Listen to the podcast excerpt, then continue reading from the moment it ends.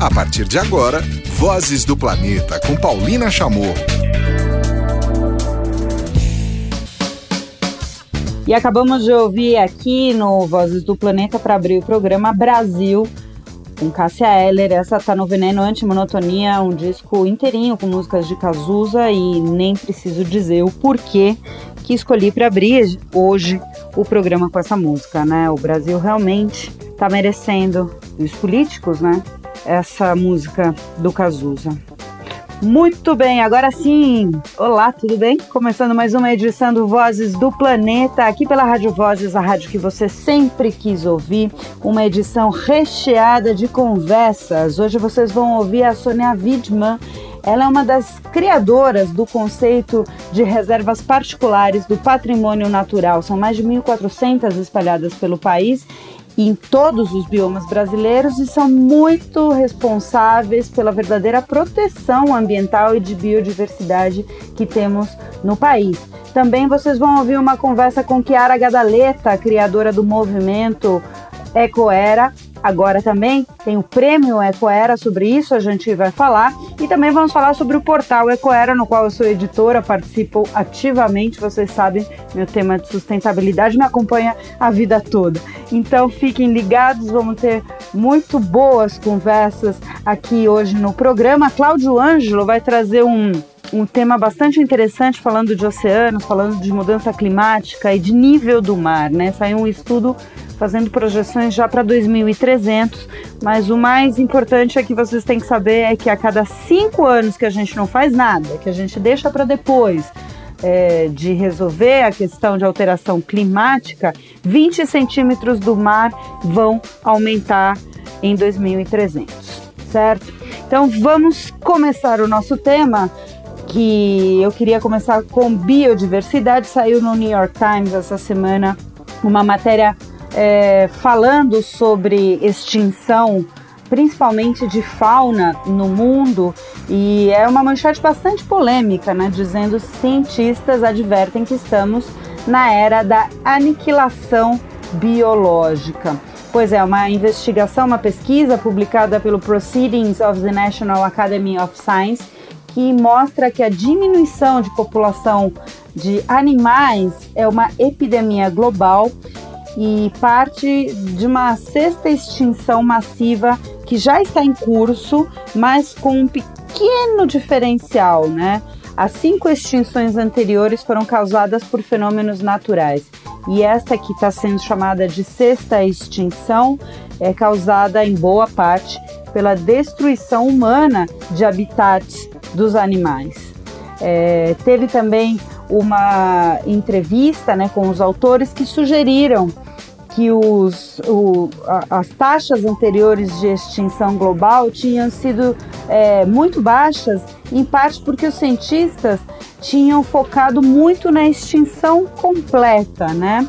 Mas se acreditam estes pesquisadores deste estudo que, por exemplo, duas espécies vertebradas se extinguem a cada ano, o que os autores reforçam que isso não gera uma suficiente preocupação pública e que pode parecer, inclusive, muito marqueteiro, né? É, falar de com, com, essas, com esses dados, né? Falar de uma aniquila, aniquilação biológica, mas que é a comunicação que é necessária para mostrar que sim existe uma extinção massiva em curso e que ela é próxima a nós e não muito distante, né? Aqui no programa eu falo direto, vocês já quem acompanha aqui o programa sabe que eu gosto muito de fazer essas relações, né? Não estamos falando só do passarinho ou só de uma árvore em si, mas estamos falando de um conjunto de ações. A mesma coisa quando a gente fala de clima,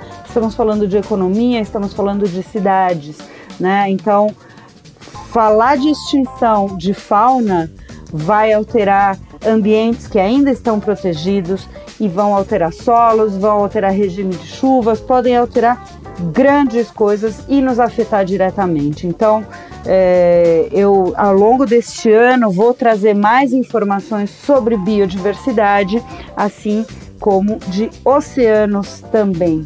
E a gente vai seguir com mais música aqui no programa a gente vai ouvir George Baker com Little Greenback. Ouvimos George Baker aqui no Vozes do Planeta. Bom, e agora vocês vão ouvir uma conversa que eu tive com a Sônia Widman. Ela é uma das criadoras das RPPNs, as Reservas Particulares do Patrimônio Natural, uma das criadoras dessa figura, né, jurídica até, dessas figuras de reservas privadas que fazem parte, inclusive, do Sistema Nacional de Unidades de Conservação. Mas a Sônia vai contar aqui para gente, nessa conversa, como é que foi essa criação e em que pé estão hoje as RPPNs. Vamos lá. 3, 2, 1. Muito bem, agora aqui no Vozes do Planeta eu vou conversar com a Sônia Widman.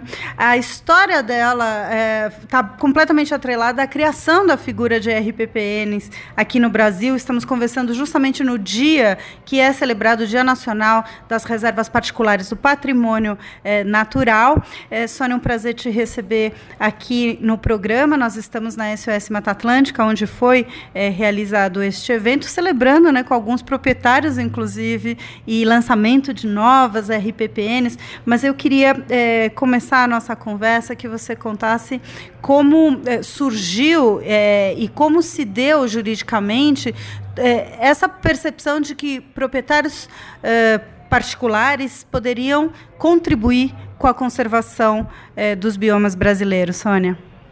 É, bom dia, e eu gostaria, antes de mais nada, de agradecer a oportunidade poder falar sobre isso e parabenizar a SOS Mata Atlântica, não só pelo trabalho maravilhoso que ela tem feito ao longo desses anos com as RPPNs, é, na Mata Atlântica, como também pelos eventos e pelo, pelos editais maravilhosos que contribuíram em muito o desenvolvimento das RPPNs nessa região. Uhum.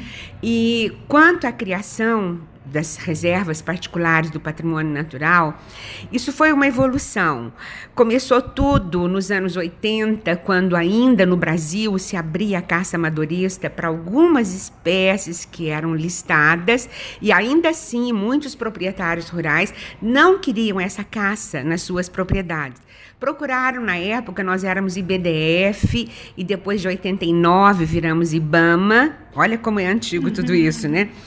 E, e, então eles procuraram, querendo um, um, um, dispositivo legal que não permitisse a caça nos domínios dele. Uhum. Fizemos portarias que eram bem precárias, proibindo que naquela propriedade se caçasse, e, e isso funcionou por algum tempo. Depois ampliou, alguns proprietários quiseram também que se ampliasse para a proteção da flora, não só da fauna. Assim foi feito, até que em 1989, nós descobrimos dispositivos na lei que, por, que, permitiam que o proprietário se engajasse nos esforços de conservação, e isso veio é, cristalizado na Constituição Federal, que falava de uma forma muito clara que compete ao poder público e à coletividade né, se engajar nos esforços de conservação proteger a natureza.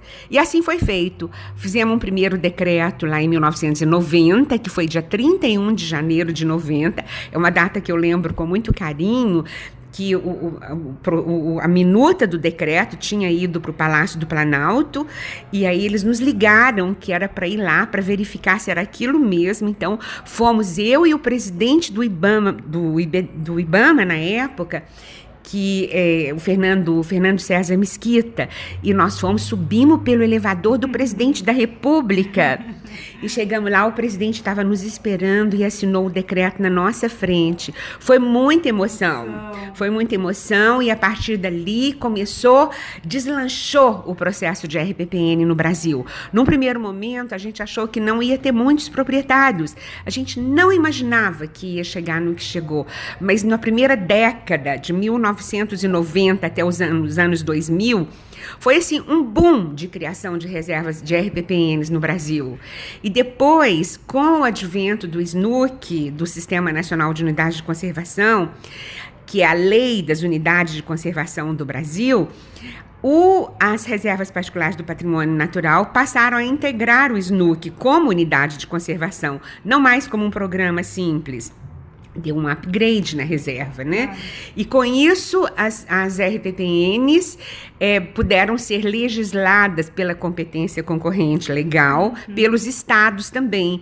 E os estados começaram também a fazer as suas leis próprias de criação de RPPN e isso foi só ampliando o, o, âmbito de facilidades para os proprietários rurais. E agora, com a possibilidade dos municípios também fazerem as suas leis municipais de criação de RPPN, vai ampliar ainda mais e vai facilitar mais ainda para os proprietários se criarem as suas reservas e entenderem os benefícios que isso traz para a coletividade e para as futuras gerações. Claro, é, bom, então começou com uma, com uma ideia de uma, de uma proteção que, que, que uma iniciativa particular também, né, de, de proprietários, e hoje a gente já tem uma ferramenta passando até para é, municipal, né, como você colocou, é, e também tem aumentado a contrapartida de benefícios, né, para esses proprietários, é, porque o, no comecinho ainda era muito estava é, tava no início, estava né, se descobrindo os potenciais que tudo isso poderia ter, mas hoje um proprietário de RPPN tem uma série de, de, de, benefícios de isenção ou de, ou de possibilidade de trabalhar com ecoturismo, geração de renda, mantendo a sua área preservada, não é isso, Sônia? Com certeza. É, no início, a gente não se preocupou muito com os incentivos, né? com os benefícios. E apenas a isenção do ITR era prevista no, desde o primeiro decreto. Né? Mas hoje em dia, a gente está, inclusive, estamos com uma minuta de um projeto de lei, tem um projeto projeto de lei em tramitação no Congresso Nacional, aonde esse rol de benefícios e de incentivos se ampliou muito. Ele passa pela coleta de sementes, inclusive com fins comerciais, evidentemente que dentro de um manejo adequado, né? E também é, o mais importante de tudo, passar a RPPN para unidade de conservação de proteção integral, como ela é de fato, uhum. né? Ou seja, você pode fazer o ecoturismo, a pesquisa científica, a, a, a, a educação ambiental. Então, essas são as, as atividades permitidas. E agora, se você pode fazer coleta de sementes e algumas outras atividades que estão previstas no projeto de lei, você realmente terá uma, uma unidade de conservação que pode ser produtiva, uhum. né? E com bastante incentivos e benefícios. Uhum. E é isso que nós queremos. Quer dizer, isso pode ser feito a nível municipal, estadual e federal. Agora, sobre a importância do todo, né? A gente viu hoje nessa apresentação, são mais de 1.400 RPPNs pelo Brasil, 54% no bioma Mata Atlântica, onde mora 70% da população brasileira, né? E hoje a gente pode dizer que é boa parte, boa parcela do que está ainda conservado aqui está na mão de particulares, né? É, é, é, tá correto a gente fazer essa associação? A gente pode acreditar realmente a iniciativa particular, é, lógico, com a ajuda do terceiro setor e da, das ONGs, é, essa conservação, porque isso é muito bonito a gente ter essa percepção, né, de que o cidadão realmente está fazendo a sua parte na conservação, é, por exemplo, da Mata Atlântica. Olha, não existe tamanho mínimo para a criação de uma RPPN. Então, ela pode ser uma RPPN de um hectare, como de mil hectares. Não tem tamanho mínimo. E muitas vezes, uma RPPN de um hectare, se ela é representativa de um bioma, se ela protege espécies endêmicas, a representatividade dela é enorme. Então, na Mata Atlântica realmente se concentra o maior número de RPPNs, embora em pequenos fragmentos, porque aqui a, a Mata Atlântica, como sabemos, está muito fragmentada, mas evidentemente que a importância delas é enorme, porque elas estão no entorno de unidades de conservação, então elas funcionam como zona de amortecimento, uhum. né? elas formam corredores ecológicos importantíssimos e elas protegem muitas vezes endemismos que só existem nessas RPPNs. Uhum. Então a importância delas é enorme e elas têm realmente que se multiplicar. E para isso, a SOS Mata Atlântica e outras, como a Fundação Boticário, WWF, estão realmente se mobilizando muito junto com os governos federal, estadual e municipal para que isso aconteça, né? Muito bem. O que, que será que a gente vai celebrar agora o ano que vem? Agora com, com essa com essa novo ingresso agora da possibilidade municipal, né, de participação, o que, que você espera para o ano que vem, Sônia?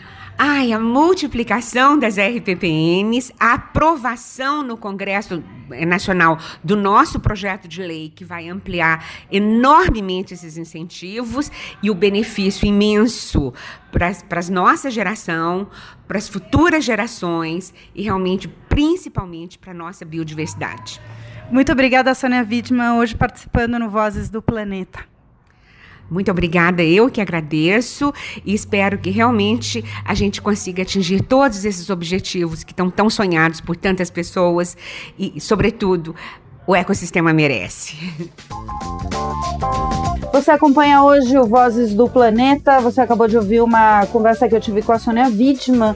Foi lá na sede da SOS Mata Atlântica no dia nacional das RPPNs e você soube um pouco mais sobre o, a importância dessas reservas particulares para todos os biomas brasileiros e como é que foi esse processo, né? como é que foram esses bastidores para a criação e aprovação deste modelo de unidade de conservação. Agora tem mais música aqui no programa e eu vou mostrar para vocês um som que, que me encanta. Eu gosto muito dessa música, principalmente prestem atenção no piano e na voz, enfim, tem que prestar atenção em tudo. Tem Bebo Valdés, o pianista, grande pianista cubano, e o grande cantaor Diego El Cigala. A gente vai ouvir Coração Louco. Ouvimos aqui no Vozes do Planeta um som que me encanta. Eu acho esse disco, inclusive, do Bebo Valdez com Diego El Cigala é impressionante, é maravilhoso. Vale vocês ouvirem. E a gente ouviu com eles Coração Louco. Agora eu vou falar com vocês sobre moda, beleza, design e gastronomia. Vamos falar sobre o Prêmio Ecoera que está chegando no próximo dia 8 de março, Dia da Mulher. Teremos a entrega do Prêmio Ecoera. Eu fui conversar com a minha querida amiga, também parceira no portal Ecoera, a Chiara Gadaleta, sobre isso. Vamos lá! E agora aqui no Vozes do Planeta vamos abrir espaço para falar de moda, beleza, vamos falar também de design, vamos falar de gastronomia, mas tudo com sustentabilidade. Vou falar com a Chiara Gadaleta, criadora do movimento Ecoera, que já virou portal e já virou prêmio. E o prêmio vai ser agora, dia 8 de março, a entrega dos prêmios. Bom, mas para a gente conhecer melhor, conhecer essa cronologia da sustentabilidade, eu queria, Kiara, que você começasse contando lá em 2008, né, quando você criou um movimento para condensar essas informações, né? Porque a moda sempre teve meio que a parte né, dessa história é, de você produzir com consciência, de você se preocupar com desperdício, se preocupar com resíduos, né? É, o que, que te levou a criar o movimento Ecoera? É, acho que você tocou num ponto super importante, né, Paulina? A moda, ela tava, é, ela tinha, no meu ponto de vista, entrado em descompasso com o seu tempo. A moda sempre foi um repórter do seu tempo, e eu tinha a sensação que o planeta gritava para um lado, a sociedade para o mesmo lado do planeta, mas a moda não não estava, né? Não tinha aberto ainda a, a agenda para essas conversas, né? Então, eu, eu entendi que eu tinha chegado uma hora assim da minha vivência. O ano passado eu fiz 25 anos de mercado de moda, então em 2008, 10 anos atrás, eu estava muito inquieta sobre qual era o meu papel, assim, uhum. nessa indústria que tinha me acolhido de uma forma muito é, generosa e calorosa, mas que eu sentia que tinha perdido um pouco o seu papel transformador. Então, eu realmente, de fato, comecei a usar minha voz ainda muito na, na figura da Kiara, so, somente na Kiara, de usar a minha voz na minha comunidade que era moda para fazer diferença e para falar sobre as questões sociais e ambientais.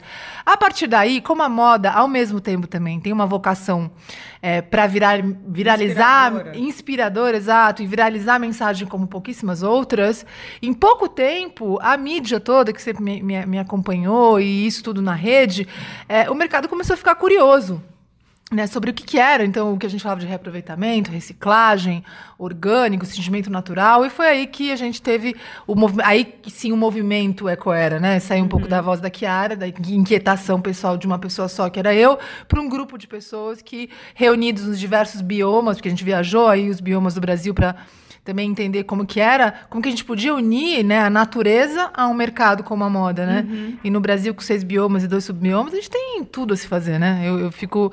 A minha, meu sonho é que a nossa natureza pudesse vestir o nosso país, né?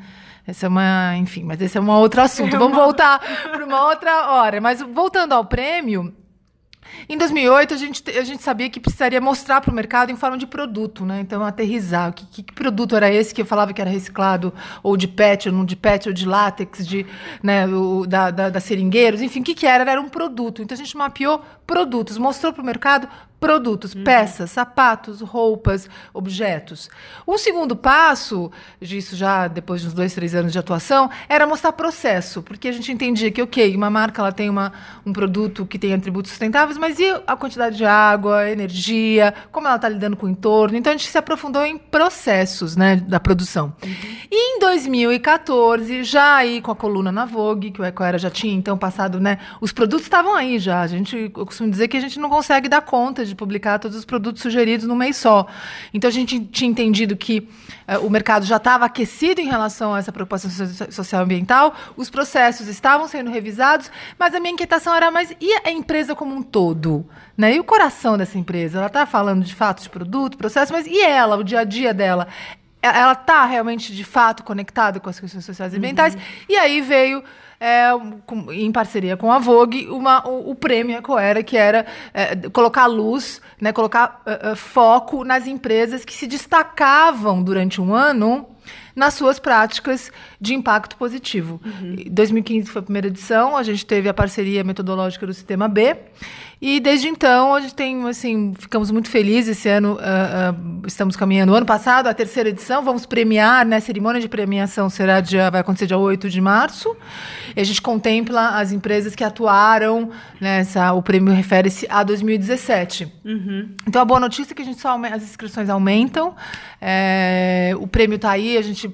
É, moda e beleza, na, nas primeiras edições, agora a gente ampliou para design também, com a parceria da Casa Vogue, ou seja. É, e a participação participação das mulheres, né, também no mercado, não é isso? Do empoderamento feminino, mas dentro de negócios e dentro como empreendedoras mesmo, né, nesse setor. É, esse é um foco muito importante de 2018, né, na, na atuação do movimento Aquara como um todo, mas a premiação dia, né, vai ser no dia 8 de março, que é o Dia Internacional uhum. da Mulher, foi uma excelente coincidência, não foi premeditado, porque era para ser antes, na verdade, mas enfim, foi muito, caiu como uma luva na nossa vontade de colocar luz de fato na força do feminino, na força do feminino nas, na, na, nos departamentos, assim, na, na, inteligência do business mesmo. E, e, essa palavra empoderamento que a gente usa muito, já ficou, caiu muito no. Uhum. no né, a gente usa bastante, mas é de fato colocar assim, é, é, é, é ser, olhar com igualdade em todos os sentidos, né? Uhum. E, e, enaltecer né, a força do feminino, que, e a moda é um mercado feito, né? São né, de coração é, é, e mãos femininas, né, em sua grande maioria. Então a gente estamos todos muito animados em torno desse tema para 2018. Hoje aqui no Vozes do Planeta eu converso com Chiara Gadaleta, estamos falando do próximo prêmio Ecoera, vai ser agora dia 8 de março, inclusive lá no portal Ecoera, que foi recentemente lançado em novembro de 2017, vocês entram lá no portal e podem também continuar acompanhando a Rádio Vozes, tem um playerzinho lá e, e também os podcasts que nós soltamos por ali. Chiara, agora há pouquinho você falou de algo super importante, que é um dos objetivos do prêmio, que era ter esse foco em produção, o foco em descobrir quais são essas empresas que estão trabalhando com sustentabilidade. Isso não é importante somente para o mercado, né, que está trabalhando com isso, essa valorização, né, essa, com essa premiação, é um reconhecimento, né, para as boas práticas. Mas isso é importante também para o consumidor, porque agora a gente está começando a ver esse novo movimento do consumidor se preocupando em ler as tagzinhas, né? Foi produzido aonde, com quem, que tipo de mão foi feita, é, né? Mão, eu digo, que tipo de, de matéria-prima e que tipo de trabalho é feito social, né? Ou seja, essas informações são valiosíssimas também para o consumidor, né? Sem dúvida nenhuma. Aliás, uma das a missão, o prêmio agora também nasceu para ser um guia para o consumidor final, né? Esse consumidor que está realmente muito mais preocupado de consumir de forma consciente, de forma é, justa e, e, nada melhor do que ter uh, uma fotografia real. Né? O consumidor hoje em dia quer saber, mas como ele vai saber? Então, o prêmio é uh, uma, um atalho, assim, ok. Então, as empresas, os finalistas, né? Todos os participantes são, na verdade, né?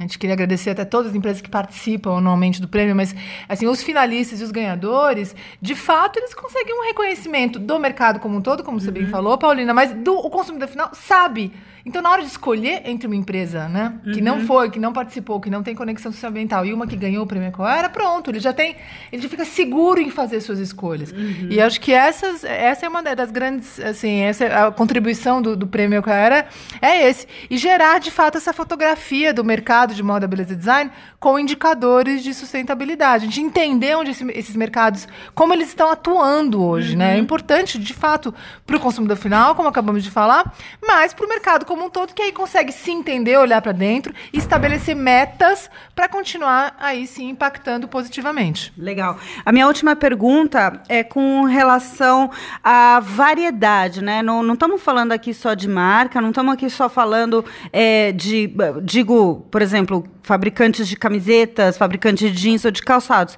Teve algumas participações e alguns premiados que são tingimentos naturais, ou seja, participam não só o produtor final, né, mas também o fornecedor de, de insumos, né? Todo mundo pode participar nesse sentido. É, o mercado de moda é bastante vasto e amplo e a cadeia produtiva desses mercados ela é muito grande, né? Na hora que a gente planta a matéria-prima ou que a gente produz até o descarte final, é um caminho enorme. Por isso que é tão difícil rastrear. Por isso que é tão importante que a gente se preocupe com o processo, com a cadeia produtiva. Então, todo mundo envolvido nessa cadeia produtiva, e for uma corporação, né? Tem que ter CNPJ, tem que ser uma empresa, uhum. pode sim participar. Aliás, são muito bem-vindos, porque a gente, com a participação dessas empresas, desses empreendedores, desses é, é, produtores pequenos, médios ou grandes, a gente entende também o funcionamento do mercado. Uhum. Então, é assim, é uma. É, um, é uma é importante para todos, em todos os sentidos, né? E, de novo, quem ganha é o consumidor final,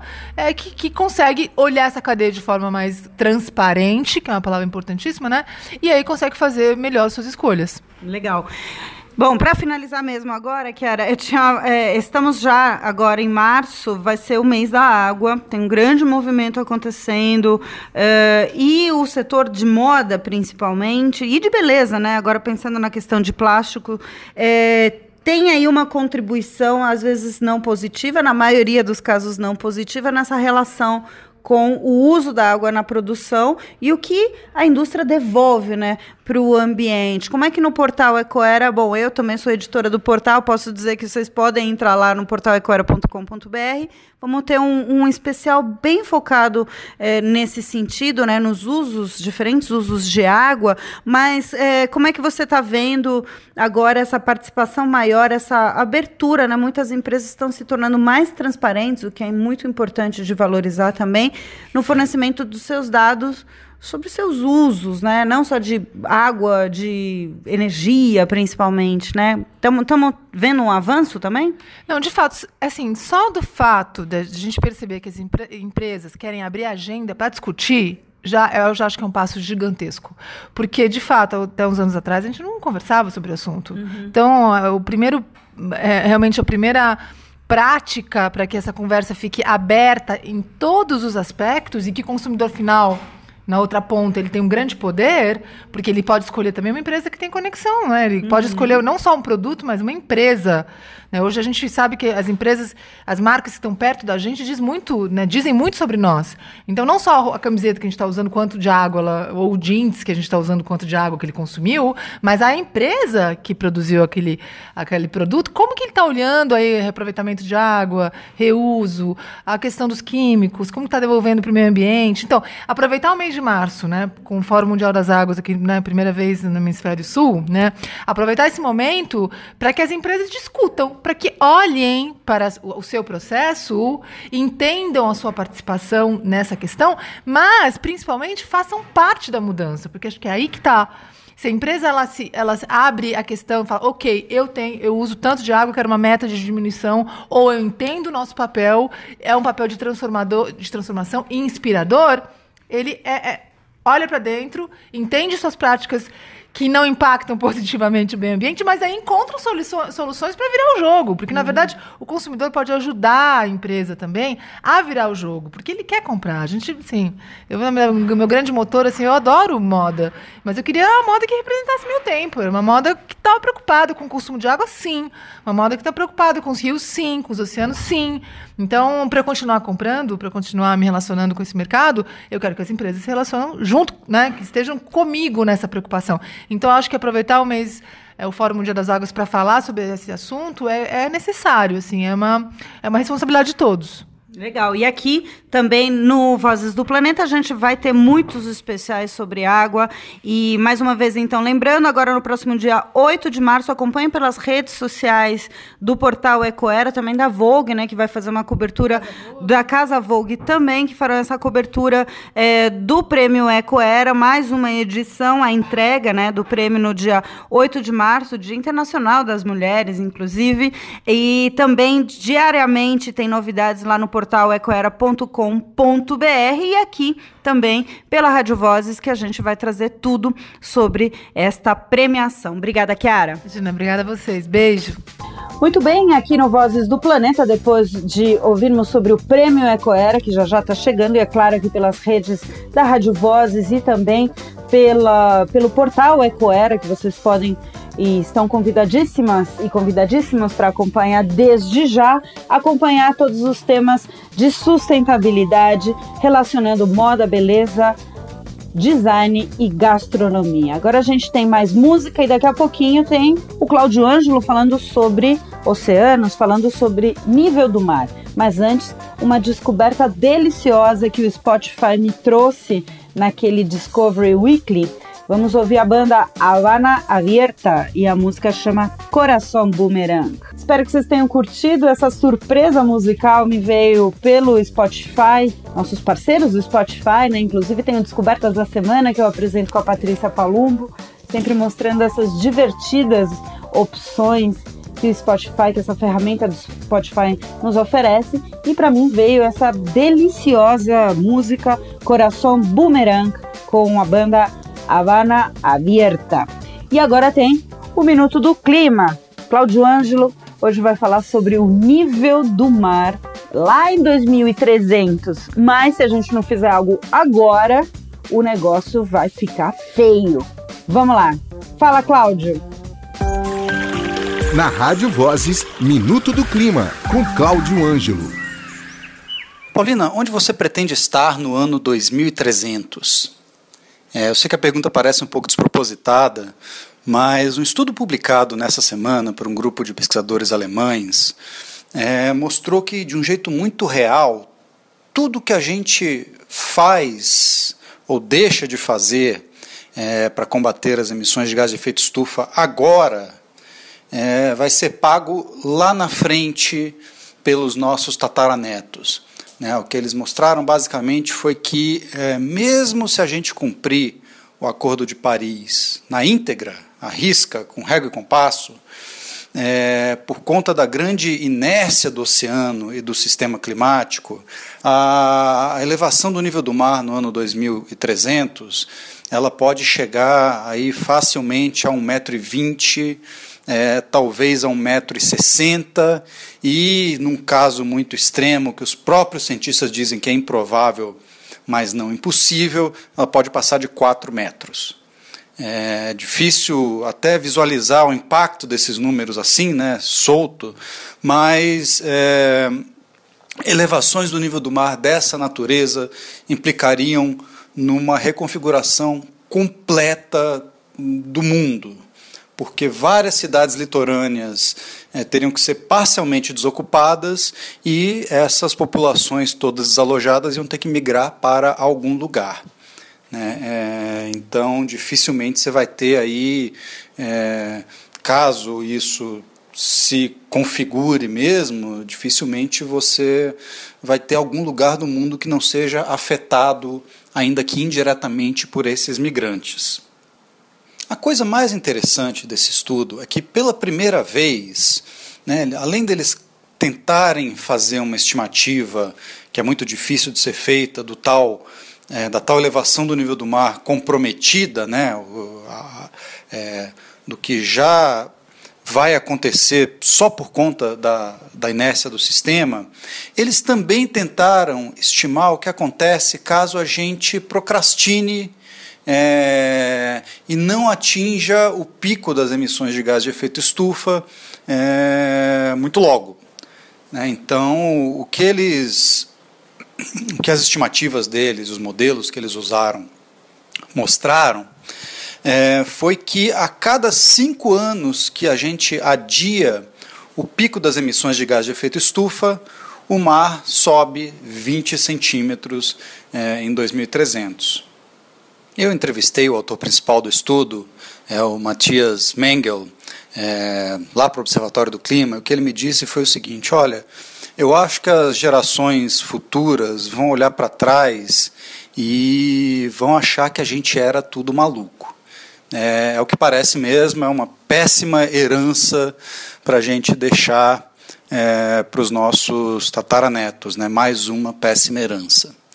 E a gente encerra o Minuto do Clima hoje com mais uma canção ambientalista é, do Pixies, chama Monkey Gone to Heaven. Bom, e depois desse Pixies aqui no Vozes do Planeta, terminando mais esta edição do programa, lembrando que tem essa e um monte, mais de 60 é, programas para vocês baixarem, ouvirem e saberem mais sobre temas ambientais, conhecerem pessoas interessantes, projetos bacanas que estão realmente fazendo a diferença e, é claro, sempre acompanhado de muito boa música. Você pode mandar sua sugestão de pauta aqui para o paulina.radiovozes.com ou mandar diretamente ali pelas nossas redes, tá certo? A gente volta a se falar semana que vem. Tchau!